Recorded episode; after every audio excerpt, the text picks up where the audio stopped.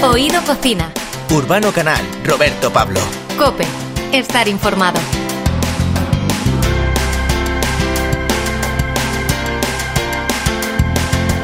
Bueno, para este nuevo Oído Cocina lo primero que queremos es desearte unas eh, felices vacaciones. Si tienes unos días de descanso en estos días, la verdad que estaremos encantados de ser parte de tu tiempo, parte de tu compañía. Por supuesto que sí, vamos a tener contenidos que eh, de los que alejan la tristeza, la mantienen bien lejos porque vamos a hablar con uno de los mejores productores de chocolate del mundo.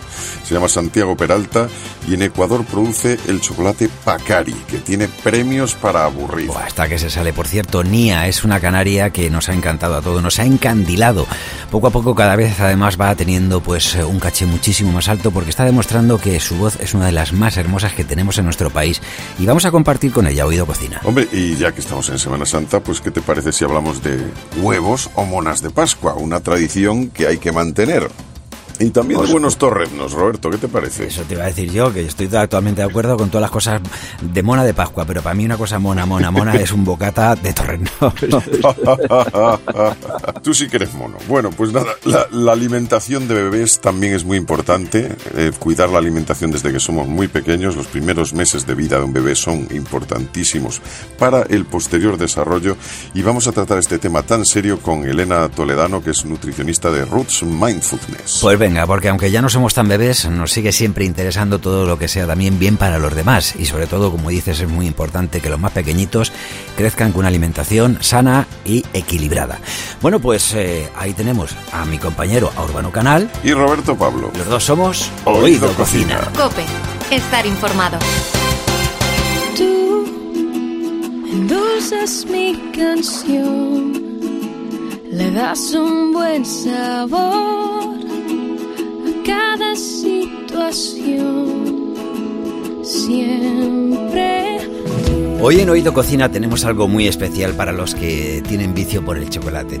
El pasado 2021 obtuvo 22 nuevos premios en los International Chocolate Awards.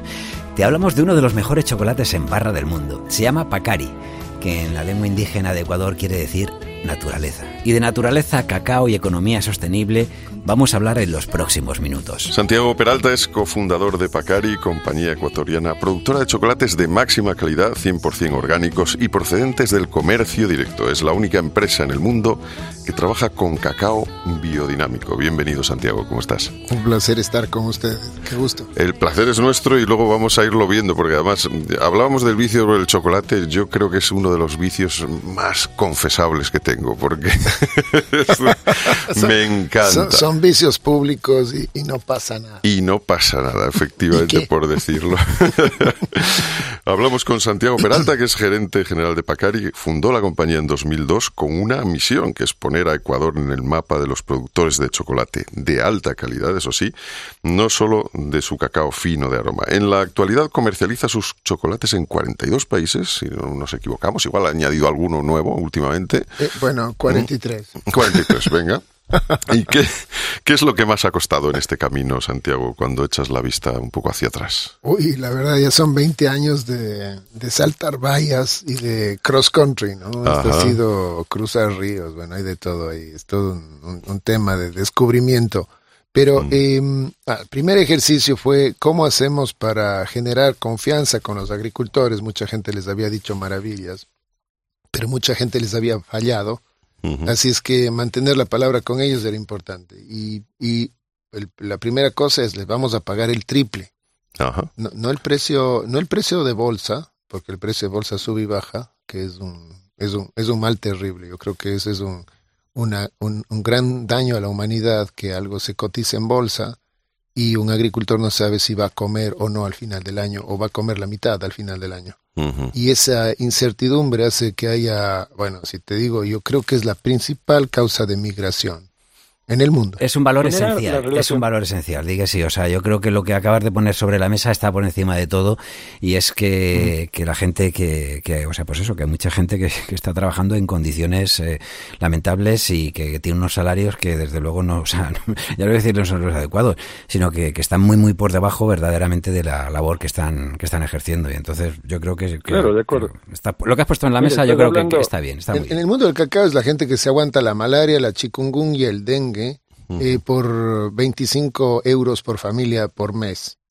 Es- estás hablando de, Hay que ser especialmente salvaje para comer con gusto ese chocolate. Vamos a poner cosas dulces. Bueno, en- entonces la cosa primero fue generar una, una, una empatía y simpatía con los agricultores, pagarles bien. Después de pagarles bien, la calidad del cacao comenzó a mejorar de una forma drástica. El- el- el- la fermentación, los procesos muy cuidados. Cuando comenzamos a lanzar el- los chocolates, comenzamos a darnos cuenta que estábamos estábamos muy altos, ¿no? Digamos, Sí, ¿no? totalmente. El, el chocolate Claro. ecuatoriano, digamos que es una es de una calidad extraordinaria y, por supuesto, bueno, lo, lo estamos demostrando eh, cuando hablamos de, de los premios que estáis recibiendo, pues en los últimos eh, eh, International Chocolate Awards, o sea, 22 nuevos premios para una, una marca que Para una sola marca, Una eh, sola marca, tenemos claro. 376 premios y, y eso es eh, revolucionario. En Ecuador tenemos 50 tipos de sabores, acá en España creo que tenemos 8, Ujú. eh, pero es un es, ha sido un desarrollo enorme, ¿no? Digamos, des- desarrollar la sal de Cusco, desarrollar la guayusa, es la primera guayusa orgánica de la historia, eh, las esencias de- orgánicas de hierba luisa, eh, la maracuyá orgánica nos tocó tres años. A ver. Quiero que entiendan algo. el- para tener un producto bio, Es que todo esto yo lo estoy viendo aquí encima de la mesa. Ah, sí. Desde luego el de chili peppers, que lo tengo aquí cerca, lo voy a probar. Pero Ah. en, cuanto, en cuanto acabemos con esto, ahora mismo no puedo. sí, no hay Porque croma. sí. sí. El, el salivar no ayuda a, a- hablar bien. Vamos a meternos un poco en profundidad. En, en- o sea, yo todo esto que nos estás contando me parece muy interesante, pero yo creo que la gente lo que quiere saber es hablar de eso, de sabores, de aromas, de lo que... O sea, yo como, mira, en mi casa, me lo decía Urbano, lo decía, pones una, una onza de chocolate y una onza de oro y te aseguro que tirarían a por la de chocolate. ¿Sabes? o sea, que, que es evidente. Entonces, a mí lo que me interesa conocer de Pacari es eso, es ¿A qué sabe? O sea, eh, ¿qué, qué diferencia de, de otros chocolates? Mira, en casa se dejó de comprar algunos productos, pues porque, como tú ya lo has puesto ya encima de la mesa, ¿no? Lo amargo de algún de, de los sabores que muchas veces está en la forma en que se trabaja, en la forma que se tiene que conseguir. Ahora vamos a lo dulce. Y lo dulce de, este chocolate, o sea, la parte que más nos interesa, que es cuando lo vamos a probar, ¿a qué sabe? ¿Qué tiene? ¿Qué, es qué- qué lo diferencia? Mira, a ver, te voy a hablar de un par de chocolates. Tengo aquí enfrente uno que se llama 60% de esmeraldas, es un número 3 del mundo 2017. Este es un chocolate que viene a zona muy lluviosa, eh, al lado del Pacífico, ¿no? Eh, que se llama el Chocó. Y es muy, eh, es un chocolate que tiene un, cuando lo pones en la boca, el ataque es a vainilla. Tienes un sabor a vainilla. Después comienza a, di- a diluirse y tienes un cremor innato al chocolate. Tienes este sabor un poco láctico, como si tuviese crema, como si tuviera un poco de leche o algo así.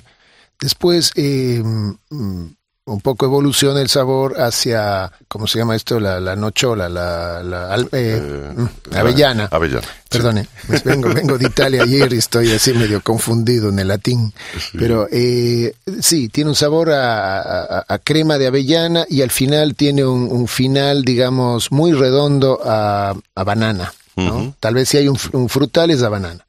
Este otro de acá es mi chocolate preferido, mi chocolate raw, es un cacao mínimamente procesado, es un, es un, pro- es un proceso que inventamos en, en Pacari, en Ecuador, hace ya unos 15 años. Eh, y este es un cacao mínimamente procesado que genera, es un blend de diferentes, una mezcla de diferentes cacaos. Y tienes un ataque de fruta roja, como si tuvieras, eh, no sé, mora, Mora, fuertes. cereza, sí. y- Después evoluciona hacia madera y después tienes un sabor herbal, ¿no? Herbal como pasto recién cortado. Eh, y después la hay una sensación fuerte de astringencia y hacia el final tienes toda una sensación de sabor un poquito a, eh, a tabaco, un poco a mm, especiado, como a un café especias. turco, Ajá. como, como un café con, con, con cardamomo y recuerda a, a pimienta también, tienes Caramba. pimientas o algo Sí. así. Roberto, ¿cómo lo ves? No, pues yo, yo le iba, yo le iba a preguntar a Santiago. no o sea, eso te iba a decir. digo, no, no, pero. Se oye bien. eh, y, y me imagino que también estás escuchando el- eh, mis tripas. A ver, Santiago, ¿el chocolate tiene alguna hora del día? Lo digo, o sea, normalmente, o sea, todos sabemos lo que tomamos en el aperitivo, en la comida, una merienda, una, cien- una cena. El chocolate eh, quizás sea uno de esos productos que vale para cualquier momento. Sí, sí. es- hay- gente que, a ver, una que mira, yo antes de dormir me como un, una tabletita de estas chocolates, Sí. algo, de 10 gramos, qué sé yo. pero yo he oído es apenas me despierto. Y les cuento, el mejor momento de todos, si les gusta el chocolate oscuro y quieren entender chocolates, es cuando acabas de descansar, ¿no? Y, y, te despiertas, probablemente te tomas medio vasito de agua y te y cuando estás con los sentidos totalmente aguzados, estás con la cabeza relajada y todo eso, y todavía nadie se despierta en casa.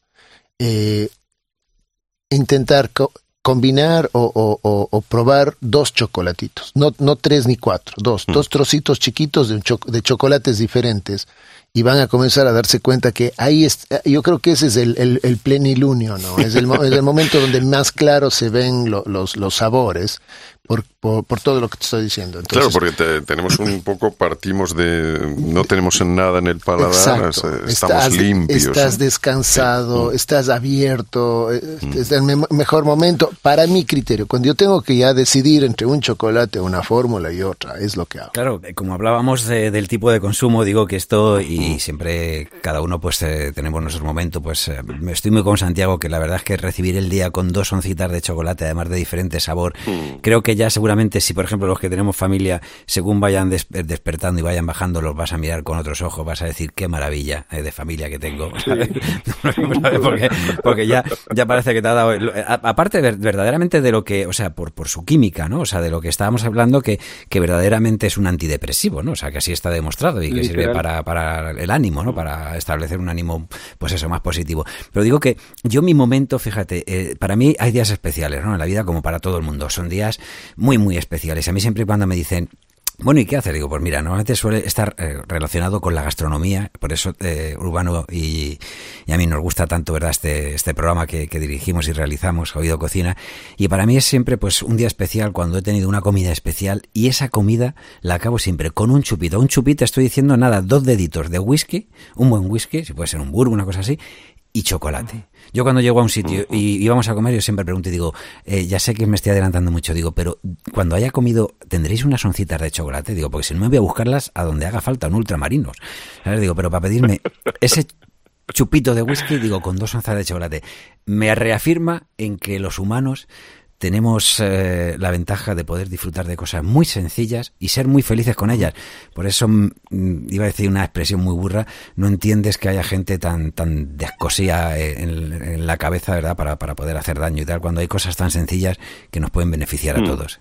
Y el chocolate está dentro de ellas. Oye, mira, ahora que estás hablando, eh, yo tengo una fijación entre un buen whisky, un buen ron, con el chocolate nuestro de sal. Ajá, con el que tiene la, la, sal, de Cusco. Sí, eh, ese es una, un obligatorio. otro, otro gran final, ¿no? apoteósico, es el lemongrass, el, de hierba luisa, el de hierba luisa con, eh, si tienes cavita, vino, vino, eh, vino blanco, que tenga un poquito de ácido, va re bien. Igual el fruto de la pasión de Pacari es espectacular para esto. Esos son veraniegos, digo yo, ¿no? Para el veranito que, ya les viene. Y, y, hay un chocolate que de algo muy parecido al matcha, al té verde, que va súper bien con un Pedrito Jiménez, que les ah, cuento. Ah, eh, con todo respeto a todos ustedes, son buenos amigos, es mi mejor amigo en España, Pedro Jiménez. Si es que hay, oye, pregúntele a Pedro, Pedro y yo somos amigos. Y ese, y ese también fue amor a primer, no sé. A, primera vista, ¿no? A, primer, sorbito. A primer sorbito, sí, sí. Así es que, no, hay mucha forma de maridar. Eh, el, chocolate, el porto también va re bien. Claro, estamos hablando a nivel adulto, pero que aquí en España una tradición de toda la vida, pero de toda la vida, ha sido cuando en el recreo tus papás te ponían, eh, o, por las tardes, cuando llegabas del colegio, eh, la merienda más especial que había era pan con una onza de chocolate. O sea, la merienda más especial. Hoy en día es verdad que es que además, y hay muchos que no son ni chocolate ni son nada, que son una mezcla ahí rara, pero como de este chocolate que estamos hablando, que es auténtico, Pacari, eh, con un trocito de pan mismamente. Esto para un niño, o sea, es para que te, mirará y dirá.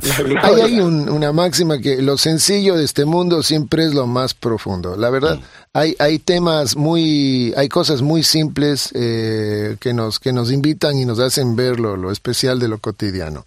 Y, y, el chocolate, yo creo que debe ser parte del, del día a día. De contenido, ahí empezamos a hablar de un chocolate. Donde, donde puedes Auténtico. entender ya el sabor del chocolate. Más azúcar, ya no lo ves. Es como hay, sí, ya no, no, no, no lo distingues. Eh, el sabor del cacao comienza a encontrarse ahí. Es más, los campeones del mundo eh, l- solían ser 70%. Jimmy Ross 70 de Pacari es campeón del mundo 2013, eh, do- 2012. El 2014 el Piura Quemazón de Pacari. Eh, mi último campeón del mundo es un chocolate del cacao de Guayas, donde queda Guayaquil. Eh, es un cacao eh, 75 ya. 75. Hay casi un, un migrar a un poquito más arriba. Eh, y mira, esto ha pasado en nueve años. Eh, y te das cuenta que ahí ya es como, de nuevo, es el cenit del, del, del, de los sabores. Pues un placer auténtico. Santiago Peralta, cofundador de Pacari, una compañía ecuatoriana productora de chocolates de máxima calidad y que son 100% orgánicos y procedentes del comercio directo, comercio justo también. Eso conviene decirlo y de verdad que un placer haberte tenido por aquí. No, no, un placer. Ahora estamos deseando acabar para poder hincar el diente a estos chocolates. Mira, antes de irme, no quería dejar, por si acaso, si quieren, gustan seguirnos en redes, van ahí a ver dónde nos encuentran. Estamos en el corte inglés y estamos en, eh, en, el, en el arroba pacarichocolate.es. Vale. Eh, para que vayan viendo y hacemos unas catas, que eso quiero invitarles a ustedes. Hacemos unas catas los Encantados. sábados a las 5 de la tarde, estés o no estés. Eh, es impresionante. Compras estas, estas estos chocolatitos, eh, los pides en línea o como fuese, te hacemos, Unos, te hacemos unos chocolatitos pequeños que son como Sí. también no- tenemos aquí tabletas y la, y la muestra pequeña que es Así es. Estos sirven para seis personas. Te sientas con tu familia. hemos hecho hemos hecho probar a 18 mil familias en, el, en la época de la tan- pandemia donde no podíamos vernos. Estás en casa en pijama con la familia, disfrutando y aprendiendo de chocolate de verdad. Así es que cuando quieras ya sabes dónde conseguirnos. Roberto, ¿te apuntas? Estoy totalmente apuntado y estoy totalmente, o sea, est- estoy trasladándome y, y sintiendo. Un placer. Santiago. Peralta, muchas gracias. Gracias a ustedes.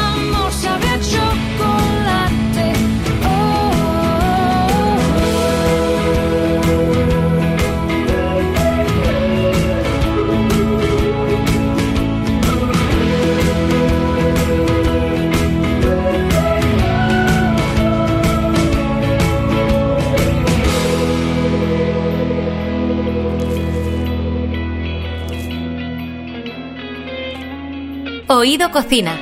Urbano Canal, Roberto Pablo. Cope. Estar informado. Siempre la pasamos bien, pero aquí todo se sabe. Allá donde nadie ve, mejor vámonos de viaje. Solo tú, solo yo, un fin de semana en bikini. Solo tú, solo yo, una aventura en la playa. Donde nadie nos vea, para podernos hacer lo que sea.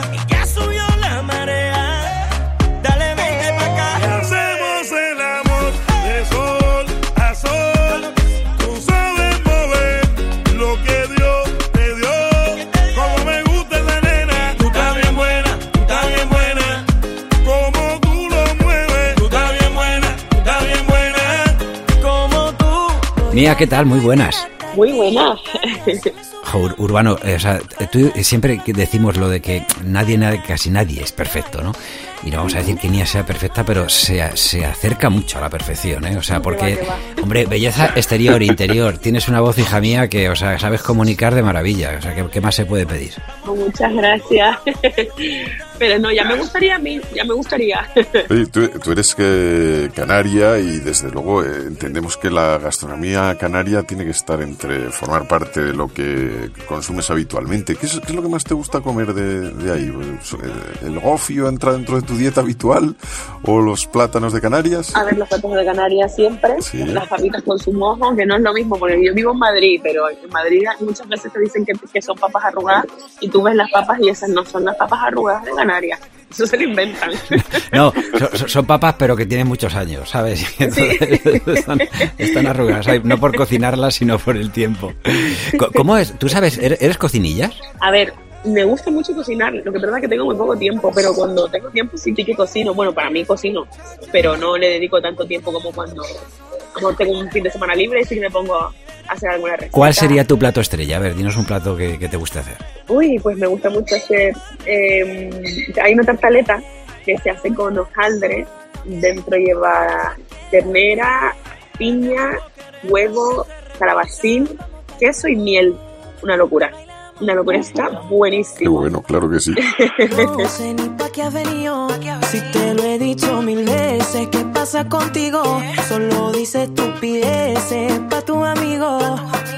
No me mereces y así te lo digo. Una de tus últimas canciones es eh, Me muero de risa con, la, con Nino, Nino Vargas y desde luego está llamada a ser una de las canciones que suenen en los próximos meses el- y los cuales vamos a cantar todos. Pero ¿qué es lo que le hace reír a, a Anya?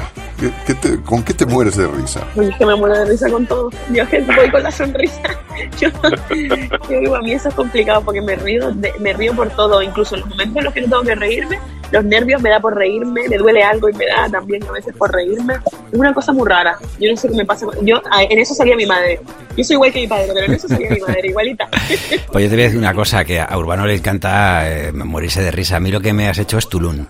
Me has hecho Tulum totalmente. eh, ese tema que es el que ahora mismo... eh, o sea, yo creo que es una canción, fíjate, que, que- que llega en el momento exacto. Es decir, porque eh, estamos en primavera, hemos tenido ahí un tiempo un poquito raro, así de, de frío de repente, ¿verdad? Bueno, pues como la primavera un poco loca.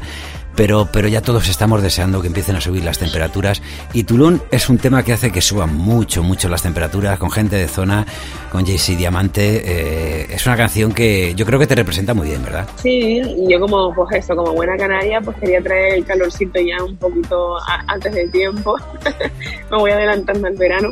Y es una canción que sí que me representa muchísimo, tanto por, por tener a, a gente de zona en ella, como por el ritmo, el sonido. El sonido, pues, creo que me, me identifica mucho, ¿no? Es como lo oigo y es como quiero ir a la playa. Además creo que tienes eh, un proyecto ahora mismo en, eh, pues, eh, de una serie, ¿no? ¿Cuál, eh, cuéntanos, háblanos de este proyecto. sí, es una serie, es la primera serie eh, musical que hace Netflix en España. Sí. Es una miniserie de seis capítulos donde se mezcla la comedia con, bueno, es humor absurdo, es una serie de entretenimiento, y se mezcla música, eh, comparto reparto con, con Nasier Echandía, con Rosy de Palma, Sebastián Yatra. Bueno, si no lo han visto, los animo a que Lo, la lo vean. tenemos que ver, claro que sí. Oye, eh, Nia, eh, para ti, la, o sea, sé que eh, normalmente los artistas os cuidáis mucho, eh, además tú te dedicas a la interpretación y ya como vemos, eh, además de la canción, también es, has de estar demostrando tener un gran talento como actriz. Eh, has hecho diferentes musicales. ¿Hay que cuidar mucho la alimentación? ¿O, tú eres una persona que hay, hay quien nos dice, mira, yo, pues, yo que sé, gracias a Dios, mi naturaleza me admite todo y luego lo quemo en el escenario y ya está. Pero hay otra gente que nos dice, yo soy muy tiquismiquis porque si no enseguida luego lo noto. ¿Tú cómo eres? A ver, yo lo noto, claro que lo noto, pero yo no me puedo privar de comer de na- nada porque me gusta muchísimo, me gusta muchísimo la comida. Yo creo que después de la música es lo que más me gusta, es lo que más me gusta. Y bueno, sí que es verdad que yo me cuido porque voy, hago mucho ejercicio, pero ya no solo por, por, por estar bien físicamente, sino porque por resistencia, por, por, bueno, por sentirme feliz, me hace bien hacer deporte. Pero no me privo de nada, ¿eh? Yo como de todo. No, no te privas de nada, pero hay, o sea, sí que intuyo que hay alguna serie de, de- de cosas que se hacen, ¿no? Para mantenerse. Eh, ¿Eres de las que descartas los alimentos ultraprocesados de la dieta o, o hay algún capricho que te permites? Hombre, sí que es verdad que no, no, no puedo comer todos los días alimentos ultraprocesados, pero sí que es verdad que, que de vez en cuando, cuando me apetece, claro que me los como. Intento, bueno, a- si hay bollería, galletas o cosas así, intento hacerlas en casa, porque eso sí que me gusta, porque le pongo yo mis chocolates y, mi, y, mi, y mis harinas y mis cosas, pero, pero no me privo, si me apetece, no me privo de nada. Vale. Oye, nos has dicho ya esas tartaletas de las que hemos cogido, ya sabemos que es una de las recetas por si algún día tenemos que invitarte ¿eh? a, a un aperitivito. Pero ahora vamos a hacer, ha- haznos tú unas, unas papas arrugas bien hechas. O sea, el primero la patata es especial, sabemos que es pequeñita, ¿eh? esa patata tiene que ser, o sea, no vale ahí echar una patata medio kilo porque no se te va a arrugar nunca, ni de vieja siquiera se va a arrugar. Entonces, ¿cuál sería, ¿cuál sería el secreto para hacer unas buenas papas arrugas? A ver, es que yo, no- yo por medidas no las sé, yo lo hago a ojo. Las papas tienen que ser unas papas buenas, tienen que tener el tamaño eh, chiquitito, no pueden ser papas grandes porque no se quedan igual, se pueden hacer, pero se quedan igual. Sal gorda, eh, cubrirlas de agua, un dedito que les pase por encima Mi abuelo les pone también un paño, un paño encima. Cuando les, les pone el agua, les pone rodajas de limón, mucha sal gorda y un paño por encima. Y ahí se dejan que se arruguen. Qué bueno. Son muy sencillos de hacer, ¿eh? Sí, sí, es dejarlas ahí que se vayan arrugando. Claro, y luego, luego tener el, el mojo picón, ¿no? Si no, eso pierde toda su gracia. ¿Y, es. y eres más del verde o del naranjita? A ver, yo cuando me voy a Canarias, eh, mi abuelo hace muy rico el rojo, así que yo me como. Soy más del rojo, pero yo el que sé hacer bien es el verde, que es mucho más sencillo. o sea que tenemos los dos ahí, por parte familiar y por ti de la- el verde y el rojo. Está fantástico. Oye, pe- dinos eh, si eh, cuando ahora que vives en Madrid hay algunos sitios donde sueles ir de tapas y qué, qué te gusta tapear cuando sales por ahí. Uf, si suelo ir de tapas, mira, de tapas no, que es- siempre, lo que sí es, tengo en, en el móvil una lista con notas y tengo una cantidad de restaurantes apuntados y voy poniéndoles notas a los que más me gustan, a los que no me hacen tanta gracia e intento ir, pues bueno, cada vez que tengo algún sitio que, que digo, venga, vamos a comer, pues miro mi lista de restaurantes y voy. Vale. ¿Y qué tipo de comida es la que más te gusta o a qué restaurante? Por ejemplo, si vas por la calle, estás buscando un restaurante y ves algo en el menú, ¿por qué entrarías? ¿Por qué tipo de, de plato o de comida? No sé si asiática, si te gusta más la, la de A ver, española. mi comida favorita es la asiática, pero sí que es verdad que si hay algún restaurante al que voy y tiene unas buenas croquetas, posiblemente repita. unas, unas croquetas caseras, unas buenas croquetas. Sí, ante unas buenas croquetas nadie se resiste, eso está claro. Menos yo, menos yo, menos yo. menos ¿No yo. te gustan las croquetas? Sí, no, escucha, me gustan las croquetas, Nia. Eh, no, no- que no tienes hijos, creo, ¿no? No, no tengo. Vale, yo tengo tres. Entonces, durante un tiempo, ¿sabes? O sea, ya la la mayor ya tiene 11 años, ¿sabes? Pero tú imagínate, pues en los últimos 11 años, con los otros dos que son más pequeños y con los amigos que también han tenido alrededor, siempre que íbamos a un bar, si- siempre lo primero, o sea, tú imagínate, te sentabas, pedías una cervecita fresquita que te apetecía y mira, si ves un montón de cosas que dices, joder, aquí lo que me pediría. Y siempre había algún padre o alguna madre que decía, unas croquetas para los niños. Para los niños. Y entonces al final muchas veces, claro, cuando el presupuesto va un poquito ahí, sabes que lo tienes que llevar a rajatabla, dices, Claro. pues ya con las croquetas vale. Entonces se las zampaban los niños y tú te quedas con la Y cerveza y, la- y las pipas si te las habían puesto, ¿sabes? Y entonces a mí me gustan las croquetas, ¿sabes? O sea, yo voy a casa de mi madre y si no tengo croquetas me muero, ¿sabes? Pero reconozco que ya cuando salgo por ahí fuera prefiero pedir otras cosas, ¿sabes? Claro. pero, pero vamos, no tengo ningún tipo de, de problema ¿eh? con ellas. Vale, ahora lo entiendo. ahora Bueno, lo entiendo. Nia, que, que de verdad que nos hace mucho tulún eh, el estar contigo, que, que seguro que, que esta Nos primavera. morimos de risa también. Sí, y este verano vamos a bailar mucho este tema en el que gente de zona y JC Diamante te, te acompañan. Que, ah, por cierto, que es una canción de estilo urbano. Claro. Urbano, ¿tienes algo que decir? No, no, no, que está muy bien de estilo. O sea, y además el estilo urbano se lleva siempre. Hablamos con Nia, ganadora de Operación Triunfo, finalista de Tu cara me suena, que ahora mismo está en una serie de Netflix que se llama Érase una vez, pero ya no. ¿Y algún postre para acabar esta entrevista? ¿Eres golosa? Sí, la panacota. Me encanta la panacota. Ajá. Una- o una buena tarta de queso. Qué rico, qué rico. Pues nada mejor para acabar. Sí, espera, vamos que mira, de beber, ¿qué tomamos? De beber, yo una cervecita. Una cervecita. Vale, pues ya está, nos ha quedado claro. Nia, esperamos volver a hablar contigo, volver a invitarte a esta mesa, que estés en este oído cocina de nuevo y seguiremos indagando y espero que, que podamos algún día eso, encontrarnos directamente y tomar una cervecita juntos.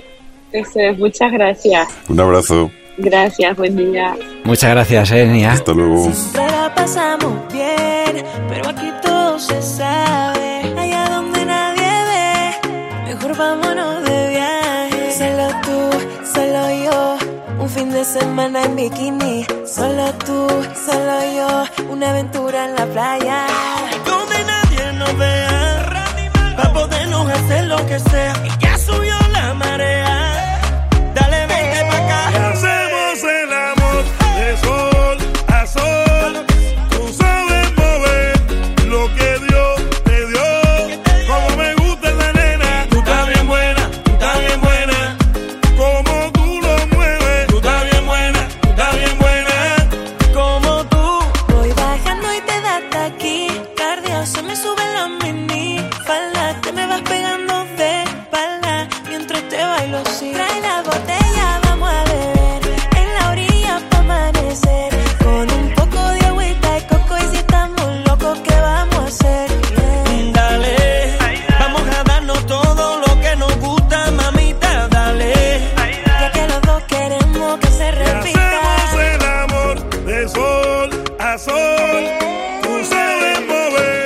Cocina.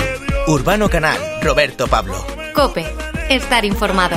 Tras un tiempo parados por la pandemia, la marca de garantía Torrezno de Soria ha vuelto a buscar el mejor torrezno del mundo, en uno de los concursos con más solera y sabor dentro de la gastronomía.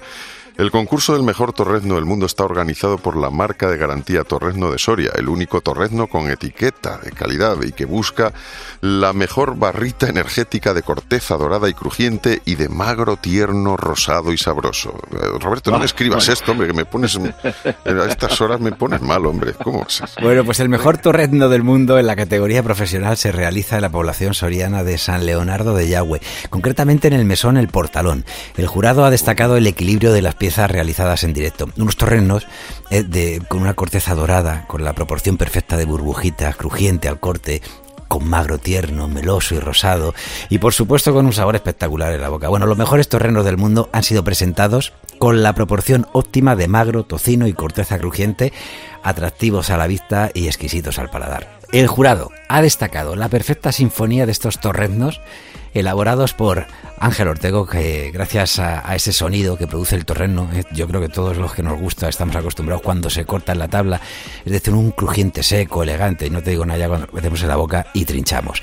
Ángel Ortego, muy buenas, enhorabuena, me imagino que estás crujiente en este momento, ¿no? Buenos días, muchísimas gracias. Explícanos, Ángel, eh, ¿cuál es eh, la parte del cerdo de la que se saca el torrezno y cómo es el, tamaño, la, fritura? la- la- da- danos un poco tus secretos para conseguir este torrezno maravilloso. Pues como bien habéis descrito, eh, se trata de seleccionar eh, una buena panceta, consistente, vamos, en marca de garantía de Soria, una panceta que, que en cuanto a, vaya muy compensada en cuanto al, al magro que tiene, eh, el oreo que necesita la panceta y te voy a comentar un poco el proceso de principio a fin. Adelante, adelante. Nosotros adquirimos adquirimos las las pancetas a un proveedor que ostenta la marca de garantía de Soria, el cual él adquiere las pancetas, las mete en salmuera durante un, un periodo determinado y luego les, les da un poco de, de pimentón. Ujú. Acto seguido nos las distribuye a nuestra casa. En función de cómo vemos la panceta, si está muy tierna, si ya está más oreada, la tenemos colgada pues uno, dos, tres días hasta que vemos que es óptimo la, la dureza, por decirlo así, de, de, la, de la corteza y el mar. A continuación lo troceamos, ya lo que van a ser los, los torrenos eh, definitivos, la, diríamos la forma física de los torrenos y los posamos en el horno. En este proceso alternamos tanto tiempos como temperaturas para intentar ahuecar el colágeno de la corteza. Vale, el ahuecar el colágeno es lo que produce esas burbujas características y que le dan ese, ese crujiente, ¿verdad? Eso es. Eso lo conseguimos mediante el pochado de la panceta. Vale. ¿Qué diferencia hay? Porque estás hablando de la panceta. Eh, depende en qué lugar ahora mismo de España o del mundo nos estén escuchando, eh, pues la panceta estamos acostumbrados a que sea un tipo, ¿no? Una parte de- del cerdo, un tipo de carne.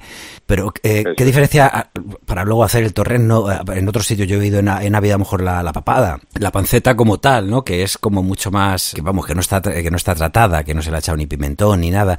¿Cuál es la diferencia? ¿Qué, ¿Cuál es la parte del cerdo que se utiliza para el torreno y cómo se ha curado con antelación? La parte del cerdo que se utiliza, diríamos, es la parte del abdomen, la parte superior, y nos centramos en la panceta de Soria por ese adobo.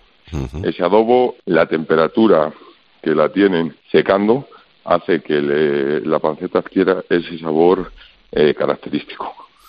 Por eso es centrarnos en nuestra tierra, no es porque las demás pancetas no sean ni peores ni mejores, sino es eh, ese adobo característico que le damos a Soria. Para presentarse al concurso me imagino que hay que bueno, de- tener algunos requisitos, tener una seguridad en el producto que uno presenta. Que, ¿Cómo, bueno, supongo que ya lleváis varios años presentándoos, pero ¿qué, qué requisitos es, se dentro piden? de la marca de, de garantía tenemos varias varias empresas a las que podemos adquirir esas pancetas. El concurso hace varias eliminatorias en diferentes puntos de, de España. Este año ha sido Zaragoza, Madrid, dos en Soria, una en Burgos. Eh, creo que me dejo alguna más. Y en total nos clasificamos 12, 12 participantes. Coge uno o dos finalistas en función del número de participantes de esa semifinal. Y nosotros este año eh, ganamos en Quintanar de la Sierra, provincia de Burgos, y eso nos, nos permitió ir a la final al Burgo de Osma. Ah, muy bien. Y, y con, con tremendo éxito, por lo que, lo que hemos comentado al principio. Sí, la verdad, allí ya, ya nos permiten llevar los torrenos, los torrenos pochados, debido a que para hacerlo ya en directo, pues hace falta muchísima potencia de horno, de logística, de tiempo. Y lo que hacemos allí es freírles en directo. Eh, bueno, primero decir que se oye por ahí, y creo, si no me equivoco, estás con tu hijo, ¿verdad? Se oye por ahí la voz de una criatura. Vale. No, te, te digo esto porque te agradecemos que nos atiendas además porque, porque sé que tenías un compromiso, ¿verdad? Que, que estás con tu hijo y, y nos vas a dedicar estos minutitos. Digo porque, mira, mi padre es de, de Ávila, mi madre de Soria. Entonces esto del torrendo lo conocemos bien, tanto como que mi padre eh, nunca nos eh, ponía una hora para llegar a casa cuando ya teníamos edad de salir, pero siempre nos decía eso de que quien sabe trasnochar sabe madrugar. Y mi padre para, para despertarnos eh, no lo hacía nunca pues eh, a base de llegar y decir, venga que ya es hora. No, no, él lo que hacía era hacer torrendos para desayunar.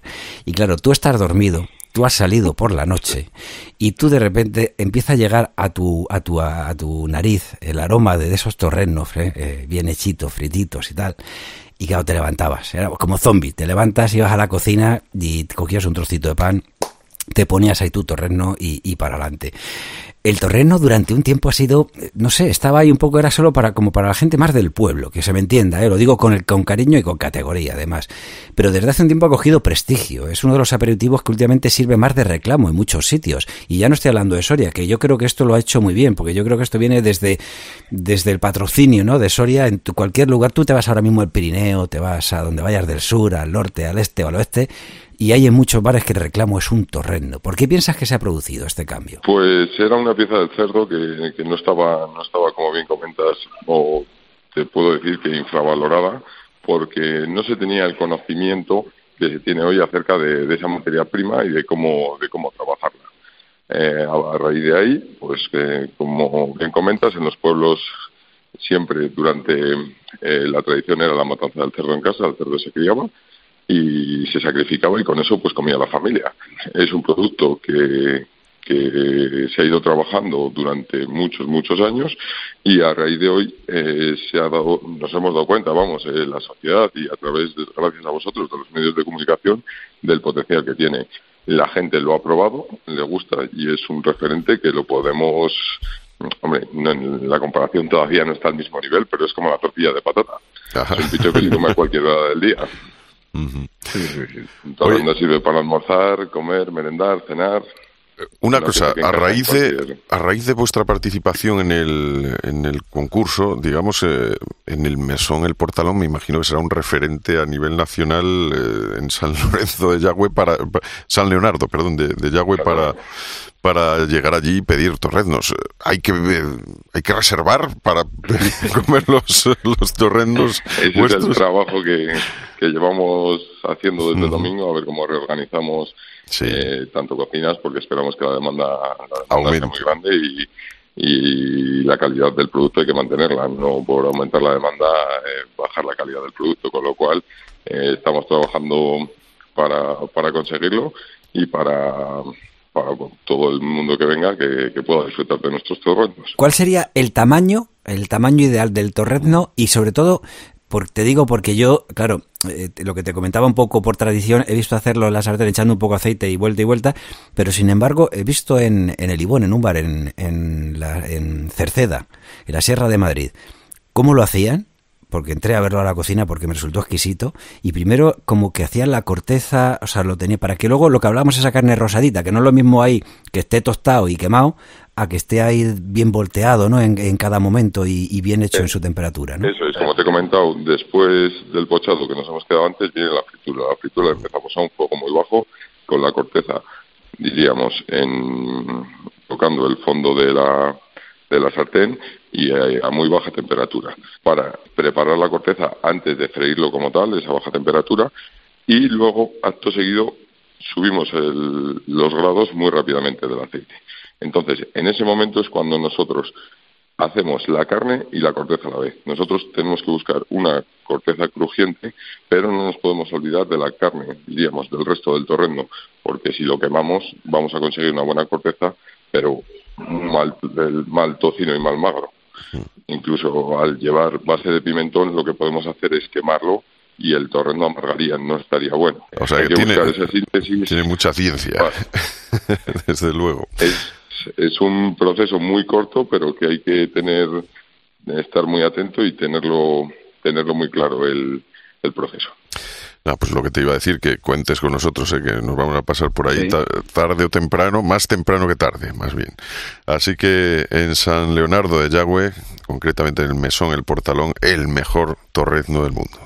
Ahí está Ángel Ortego, muchas gracias. Ángel gracias un abrazo. Muchísimas gracias. Un abrazo y encantado de que nos visitéis. Un saludo. Un saludo. Works the nights by the water. She's gone astray, so far away from her father's daughter. Oído Cocina. Urbano Canal, Roberto Pablo. Cope. Estar informado. Urbano, te propongo un juego para que adivines quién es nuestro próximo invitado. Es pastelero y pasó por la escuela del gremio de pastelería de Barcelona. Vale, bien. Bueno, pues según mis datos, ahí hay unos cuantas miles de personas que dan con ese perfil por el momento. Con solo 21 años fue elegido mejor maestro pastelero artesano español. Hombre, con esto ya vamos afinando mucho. Lo veo más, más cerca.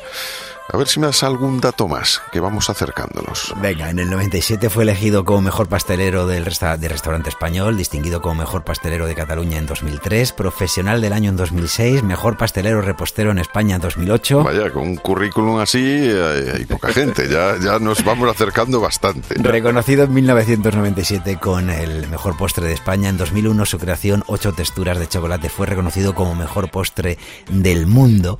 En 2014 su croissant fue elegido el mejor croissant artesano de España y en 2017 consiguió el premio al mejor eh, panetone artesano de España. Vale, y en 2018 la Academia Internacional de la Gastronomía le reconocía con el premio al mejor chef pastelero. ¿A que sí? Ese es. Oriol Balaguer, bienvenido a Oído Cocina, ¿cómo estás? Muy bien, muchas gracias.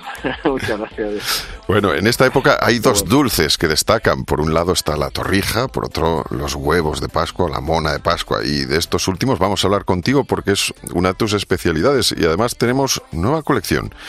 ¿Qué destacarías de esta colección de huevos de Pascua? Sí que es cierto que fue una época mágica para nosotros, para los pasteleros, y destacaría un poco el equilibrio entre, entre las monas más infantiles, que finalmente es a quien va destinado la Pascua y los huevos, Ujú. el equilibrio entre la mona infantil y la mona conceptual, que también hacemos una línea más de diseño, igual para niños ya no tan pequeños, ¿no? Para ahijados un poco ya con una cierta edad, ¿no? Entonces, ese equilibrio de combinar monas conceptuales con las monas eh, más infantiles. Ha dicho Oriol Balaguer una, una palabra que es eh, muy importante, porque eh, fundamentalmente, ¿qué es un huevo de Pascua y de qué está hecho esta mona? Porque digo, has dicho lo, lo del padrino. Esto normalmente se lo, lo regalan los padrinos, ¿no? Sí, sí, sí, es el, el, el deber, entre comillas, que el padrino regala al ahijado o ahijada, pues, eh, mona de Pascua. Que la mona de Pascua sea, regala- se regala o regalamos, ¿no? Porque todos somos padrinos. Regalamos el pastel, que es una mona, encima va un huevo de Pascua, más o menos eh, o, tradicional, o conceptual, o una figura de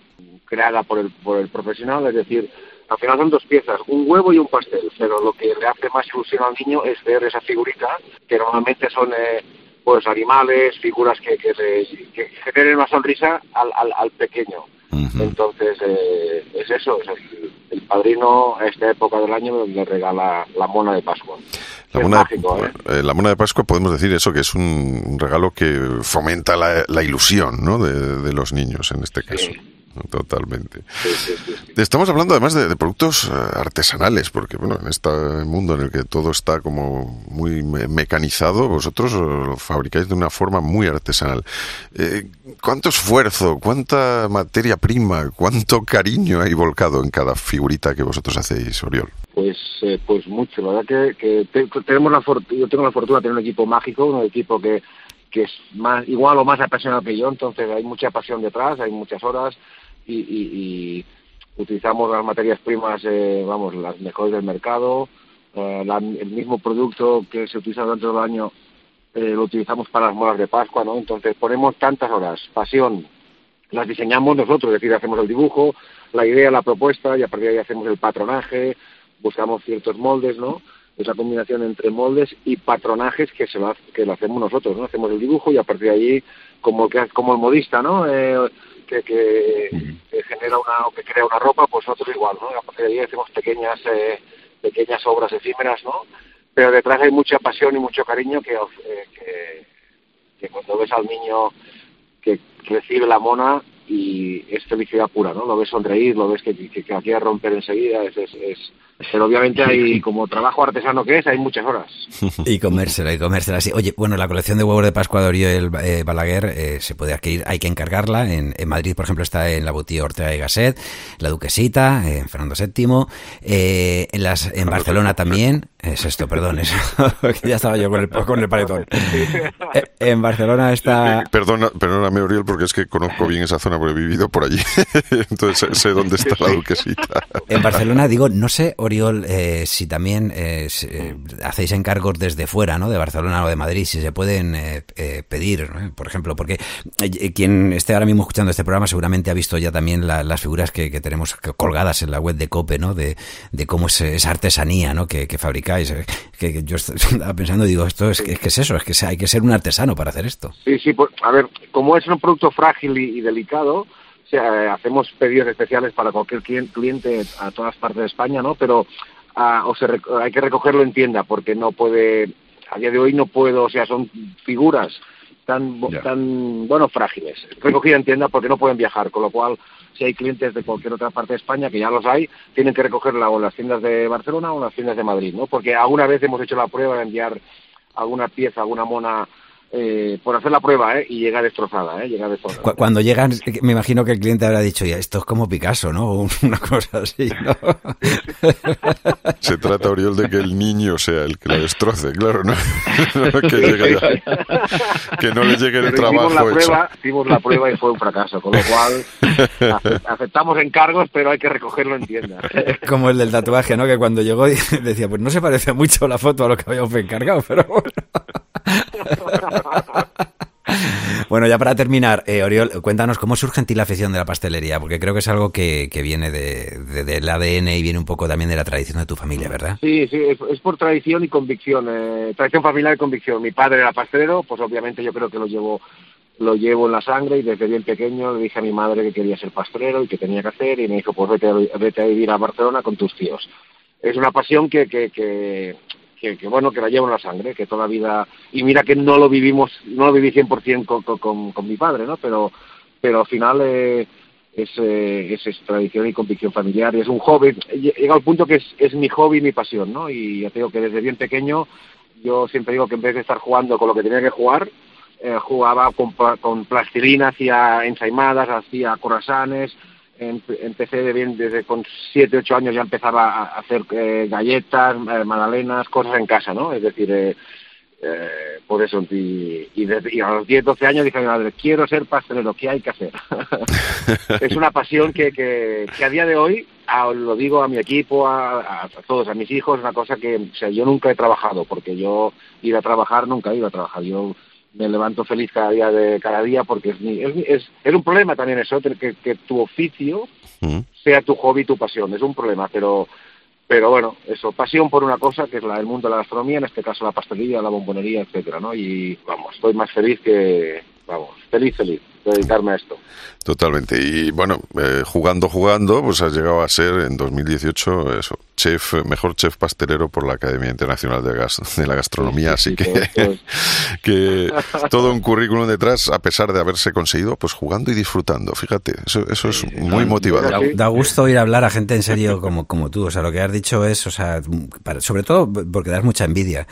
Porque hacer de tu oficio, tu profesión, al final también tu pasión y que sea una alegría, como dices, o sea, eso de levantarte todos los días, en vez de pensarlo de tengo que ir a trabajar así con mala cara, pensar y decir, qué bien, ¿sabes? O sea, otro día para demostrar mi- mi- mis habilidades, para ser- saber qué voy a hacer feliz a... Sobre todo, mira, en este caso a los más pequeños, que por cierto, si necesitas algún algún tipo de, de molde así de huevo ra- raro, eh, te llevo a mi hijo pequeño que se hace unos chichones que son unos huevos que de flipar, ¿sabes? O sea, pero de flipar. Oriol Balaguer, un abrazo, muchísimas gracias y como siempre las puertas de Oído Cocino están abiertas para ti porque es que endulzan las conversaciones. Muchas gracias, un abrazo. de verdad. Muchas gracias.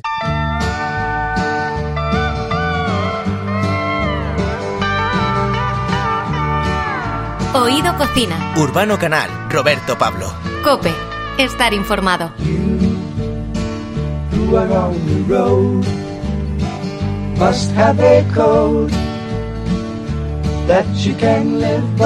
Bueno, los primeros meses de vida de un bebé es una de las etapas más cruciales para su desarrollo tanto a nivel físico como psicológico. Es es necesario que establezcan una relación buena, saludable y divertida con la comida para que en el futuro no les suponga un reto comer bien y variado. Elena Toledano es nutricionista de Roots Mindfulness, un nuevo concepto de alimentación infantil enfocada en los primeros mil días de vida, que es un periodo clave para el desarrollo de muchos órganos. Elena Toledano, bienvenida, ¿cómo estás? Hola, muy buenas. ¿Qué tal? ¿Cómo estáis? Bueno, eh, hemos dicho, cu- ¿cuáles son las, las pre- principales precauciones que hay que tener con la alimentación de los bebés? Porque efectivamente, como hemos dicho, es una mm, época muy importante en el desarrollo en el que todo lo que vayan a ingerir, todo lo que entre en, en sus pequeños cuerpos, va a influir en su desarrollo, ¿no? Efectivamente, eh, como bien habéis mencionado, eh, los mil primeros días al final es una etapa fundamental en el desarrollo del bebé y es un periodo que engloba eh, desde el mismo momento de la concepción hasta los dos años de vida del bebé. ¿No? Entonces, eh, todo lo que le consuman tanto la madre como el bebé en todo este periodo repercute en su salud a largo plazo, ¿no? Entonces, eh, sí que es cierto que hay alimentos que los bebés no pueden consumir, especialmente durante el primer año de vida, y que se podrán ir introduciendo eh, poco a poco. Elena, dejas, o sea, me gusta algo que dices, ¿no? Que ya desde pues eh, la concepción se puede decir que eh, lo que vaya a ingerir, sobre todo en, en ese momento ya la, la madre, ¿no? Pues eh, va a ser esencial, ¿no? Para que para el desarrollo del feto, una vez que, que ya esa, esa vida está con nosotros. Los padres somos los que tenemos que cuidar y vigilar el, eh, siempre la leche materna, nada más nacer, quien puede, ¿no? Es lo más aconsejable y a partir de ahí, a la verdad es que los procesos de los niños están muy bien estudiados, pero es verdad que los padres algunas veces, casi por vagancia, tiramos más de productos que están un poco ya casi elaborados que productos que podríamos elaborar nosotros y que pues estarían más, eh, podríamos decir, en la proporción eh, adecuada, ¿no? O sea, es es una cuestión también de, de educación y de, de pensar que tenemos que dedicarle tiempo, ¿no? Sí, eso es cierto. O sea, al final eh, es verdad que hay demasiada información en torno a este tema. Al final la alimentación infantil eh, está en boca de todos y es cierto que hay mucha contradicción con las recomendaciones. Eh, bueno, han cambiado mucho a lo largo de los últimos años, eh, pero actualmente la Organización Mundial de la Salud y la Asociación Española de Pediatría sí que recomiendan el inicio de la alimentación complementaria a partir de los seis meses. Hasta entonces, como bien has mencionado, lactancia materna exclusiva en aquellos casos en los que se quiera y se pueda, ¿no? Que al final cada familia también es un mundo y eso es importante también respetarlo. Pero sí que es cierto que eh, la alimentación complementaria, una vez que, mm, que empezamos a los seis meses, eso es precisamente lo importante, entender que es eh, el alimento que complementa a la leche materna, no es una sustitución completa de esta, ¿no? Eh, entonces, bueno, hay ciertos alimentos que no se pueden dar. Eh, si queréis os los voy mencionando y los vamos comentando. Sí, eso es, es- evidentemente tenemos que hablar, claro, específicamente de algunos alimentos que no son que no son buenos o que no son recomendables para esa etapa, ¿no? Por ejemplo, algunas verduras que, que tengan especie, que tengan mucha cantidad de, de hierro, por ejemplo, sería complicado, ¿no? Sí, mm, más específicamente las Ujú. acelgas, eh, las espinacas y la borraja. Espinacas, la borraja. Eh, mm. Mm, Eso es debido al contenido de nitritos que contienen. Eh, son ricas en este componente que, bueno, en adultos que las comemos normalmente no pasa absolutamente nada, pero en bebés puede provocar eh, metahemoglobinemia, que es un trastorno sanguíneo eh, en el que se produce demasiada hemoglobina y puede ser peligroso, ¿no? Eh, Seguro que habéis escuchado y lo del síndrome del bebé azul, porque la piel del bebé adquiere como una tonalidad eh, azulada y a largo plazo pues puede generar discapacidad intelectual, retraso en el crecimiento y psicomotor. Todo el mundo ha oído hablar de que para los niños pequeños, ya hasta cierta edad, no es eh, bueno el consumo de, de peces grandes. ¿Por qué? O sea, tipo atún, queremos decir. Específicamente el consumo de peces grandes, porque estos son los que más acumulan metilmercurio, que al final es un metal pesado que provoca enfermedades y alteraciones, sobre todo en el sistema nervioso y, bueno, en el cerebro en general de los bebés, ¿no? Entonces, bueno, ahí encontraríamos eh, pues el, el atún, el pez espada, que además coincide con que son también pescados que no se recomiendan en el embarazo por exactamente la misma razón. Una cosa, Elena, que creo que es fundamental también, que cuanto más tarde, eh, cuanto más tarde empiecen con el, con el jamón eh, de pata negra también, porque suele gustarles. y entonces, cuanto más tarde se den cuenta de lo rico que está, para el bolsillo. para el bolsillo, ahí está, ahí está. no, bueno, los que hemos sido padres, eh, Elena, Elena, Toledano, eh, sabemos muy, o sea, normalmente por, porque los pediatras, ¿no? Nos, nos dicen, pues, eh, el puré, cuando hay que pasar ya a una siguiente etapa, ¿no? Que, que se puede ir compaginando, pues, eh, con, con la leche materna, como decías, quien quiera y quien pueda, evidentemente. Pero cuando ya empezamos a pasar a, a, a los purés, que son esas escenas que hemos vivido todos de acabar pringados por todos los lados y diciendo, pues si hay más puré fuera que dentro de su boca, pues eh, siempre solemos tirar de calabaza, de zanahoria, eh, patata normalmente. ¿Qué otros ingredientes suelen ser los más adecuados, por ejemplo, para ese tipo de purés que, que van a hacer que, que, se vaya reforzando ¿no? el organismo de, de, los bebés? O sea, sobre todo para empezar a los seis meses, ¿no? Sí que es cierto sí. que mmm, hay ciertos alimentos que son más recomendables, pero sí que es verdad que hay ciertos ingredientes que pueden ser más suaves y que a nivel de digestión el bebé los tolera mejor al principio, ya que van a empezar a comer por primera vez en su vida. Eh, pues, por ejemplo, hablaríamos de verduras como la calabaza, eh, de judías verdes, de calabacín, eh, de patata, de boniato también se pueden in introducir, la zanahoria, cereales como el arroz eh, integral o la quinoa se pueden meter, ya que estos no contienen gluten, entonces sí que es cierto que empezamos eh, de menos a más, por así decirlo, ¿no? Uh -huh. Y luego, por supuesto, complementados siempre eh, con fuentes de proteína, ya sea animal o vegetal, porque eh, la alimentación complementaria debe ser rica en hierro. Este mineral se reduce mucho eh, una vez nace el bebé y sus reservas eh, van disminuyendo. Entonces tenemos que complementarlo con los alimentos, por ejemplo, el pollo y el pavo, que además son dos buenas carnes para empezar. Pescados blancos, podemos empezar con los pescados blancos, que también son ricos en hierro. Y luego eh, fuentes de proteína vegetal como las legumbres. Se empezaría pues por unas lentejas o unos garbanzos. Siempre hablamos de purés, ¿verdad? Al principio. O sea, digo, para ya que estamos hablando de introducir las carnes, que eso bien cocidito y bien triturado. Exacto. O sea, eh, la Asociación Española de Pediatría, Pediatría también eh, admite eh, varios tipos o varios formatos de alimentación complementaria y no requiere específicamente que sean triturados. Eh, habéis escuchado hablar de la técnica Baby Led Weaning, que al final eh, es una alimentación en la que sí que se incluyen los alimentos, pero quizá en un formato más entero, no tan triturado, para que el bebé se empiece a relacionar con esos alimentos desde el principio. O sea, que, que es importante que lo, los eh, bebés en esos mil primeros días que decimos se empiecen a familiarizar en cuanto puedan con texturas y con cosas que no sea solo el puré típico o los potitos, eh, que, que, que, que es lo que se les suelen dar, ¿no? Total, es que al final es una industria que no ha cambiado en muchos, muchos años, pero las recomendaciones sí que van cambiando. Entonces,